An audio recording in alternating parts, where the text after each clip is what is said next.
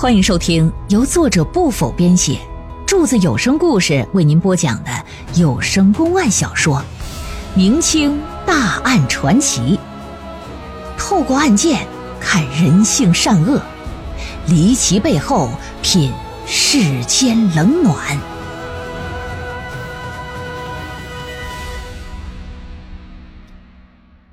诸公案之宜城婚夜。第五回，书生闻听此言，就问说：“据我所知啊，咱们湖北的民间习俗，成亲吃喜馒头，那喜馒头啊，都是女方打娘家带到婆家来的。那你吃的那个喜馒头，也是打娘家带过来的吗？”孟小娥一听就点了点头，说是，是我打娘家带来的。那你知不知道你吃那馒头是谁做的？或者说，你知不知道都有谁接触过那些个洗馒头啊？孟小娥就琢磨琢磨，说：“本来呀，我母亲呢是想找一个儿女双全、子孙满堂的这个老婆婆来做，想讨个吉利，沾个喜气儿。但是做馒头那天呢，庄上的白美人就到了我们家来了，不光带了礼金礼品，还热情的表示她要帮忙。这一得知。”啥活都干了，就差洗馒头没蒸呢。这白美人啊，就主动请缨说过来帮我蒸馒头还说吃过他做的这个洗馒头啊，要么是生龙凤胎，要么准准的给你来个白白净净的大胖小子。原本我母亲不想让他做，可恰好那几天啊，职业做馒头的老婆婆身体不适，这没过来呀。白美人过去又确实是做过洗馒头出身的，做的还不错。人家还挺热情，说那就你做吧。一听说白美人，白美人是谁呀？嗯，白美人是我们庄上的一个寡妇，二十七八岁不过她的名声在庄里边可不是太好，大家伙都说呀，她和几个男人保持着那种不正当的关系，甚至有人还说，先前的丈夫去世就是因为知道她的奸情，她联合她的情夫把她丈夫合谋害死的。书生听完，就看向薛大人，说：“那剩下的洗馒头还在你的家里吗？”薛大千说：“呃，在在。我本来想扔的，可是我夫人不肯。她说呀，要等我儿子哪天要是回家了，还想让我儿子吃上一口呢。”闻听此言，这书生可就点点头，不再言语了，一副若有所思的样点的酒菜上齐集之后，几个人呢就搁这吃。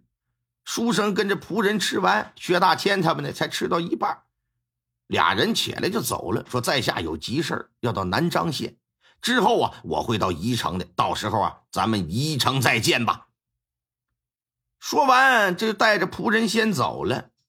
薛大千等人吃完饭想启程回宜城，但少公的船呢刚好就出点问题，修补完之后已经是傍晚时分。考虑到这晚上不好行船呢，那年代也没有探照灯什么的，就决定说跟此地呀对付一宿吧。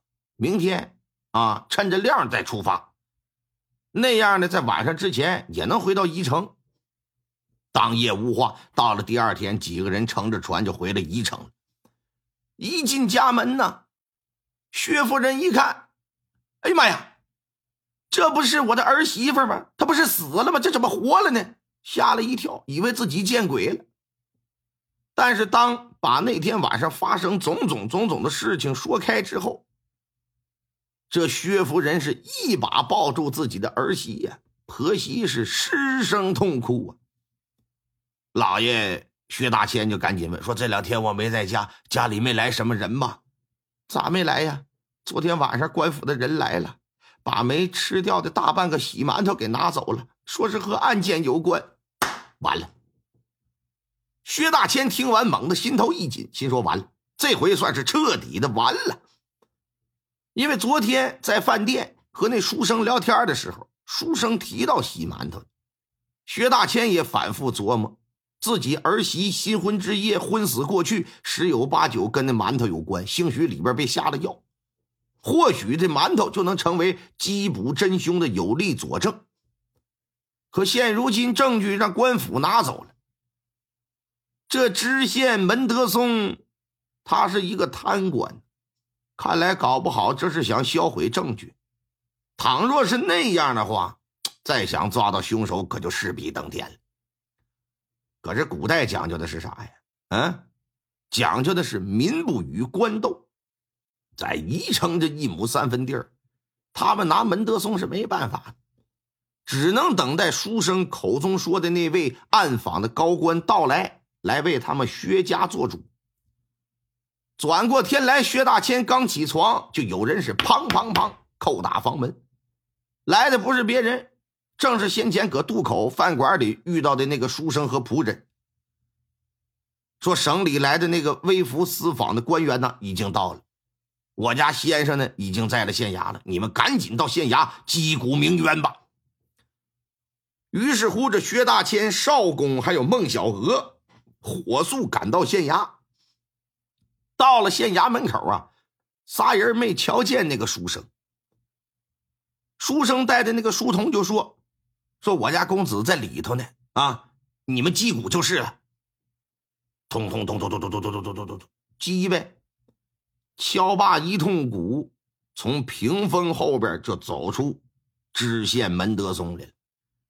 上德堂来，没好气儿的白了一眼堂下这些人。”并没有坐在明镜高悬的那个椅子之下，而是站到一旁。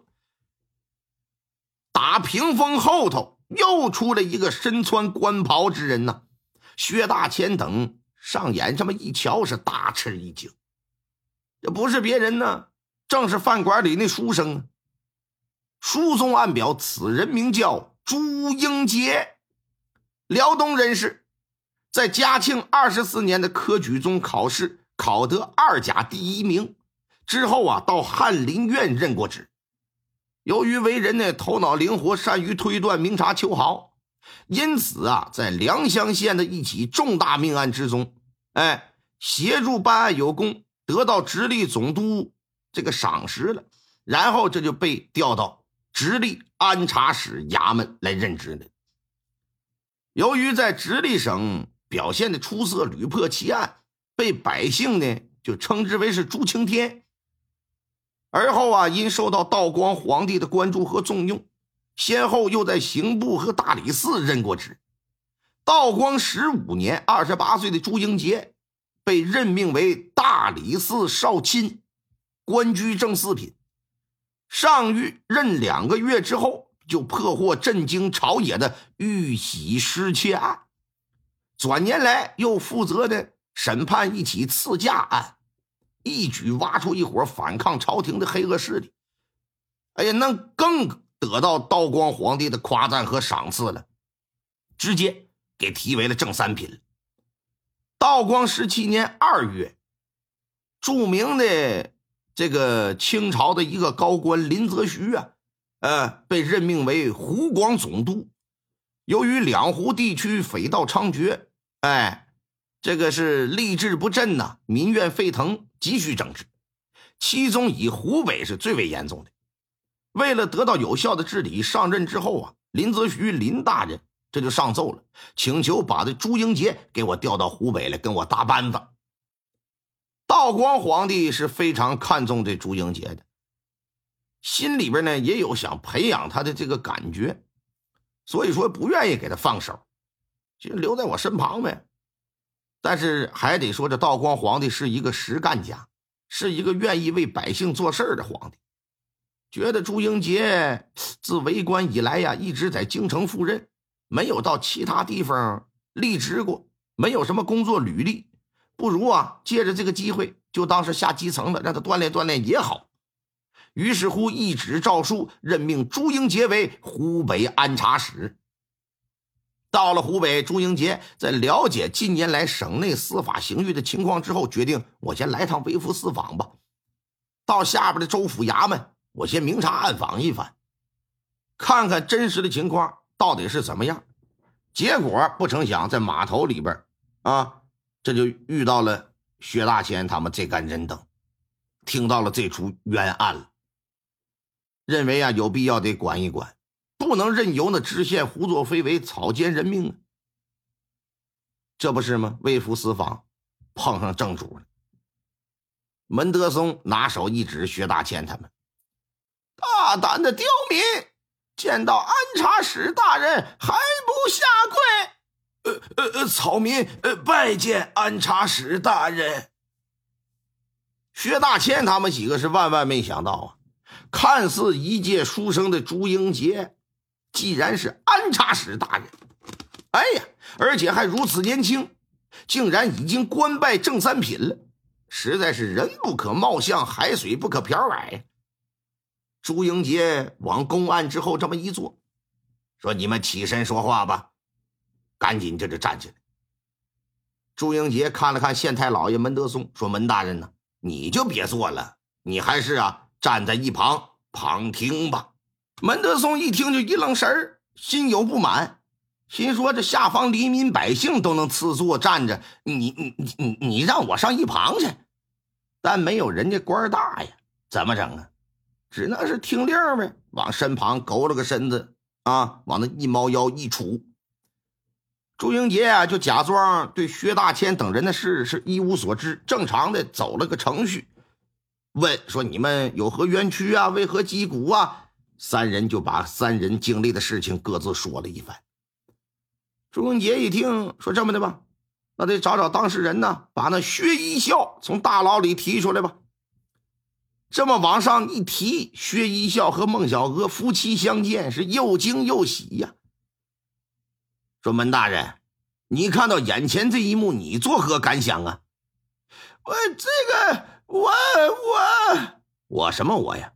案件没有查清情况，你就急于刑讯逼供，致使薛一笑屈打成招，你还将他判了死刑。你是何目的呀？我这，哎呀，老老爷，门德松这脑袋可就见汗了，脸上是变颜变色呀。朱英杰一拍惊堂木，来呀，将那白美人带上堂来。不大一会儿，大堂下带上了一娘们拜见大老爷。白美人，你不守妇道，勾结多个男人淫乱。又假借做洗馒头之机投毒加害孟小娥，你是何居心？又受了谁的指使？你给我从实招来！大人呐，民女冤枉啊！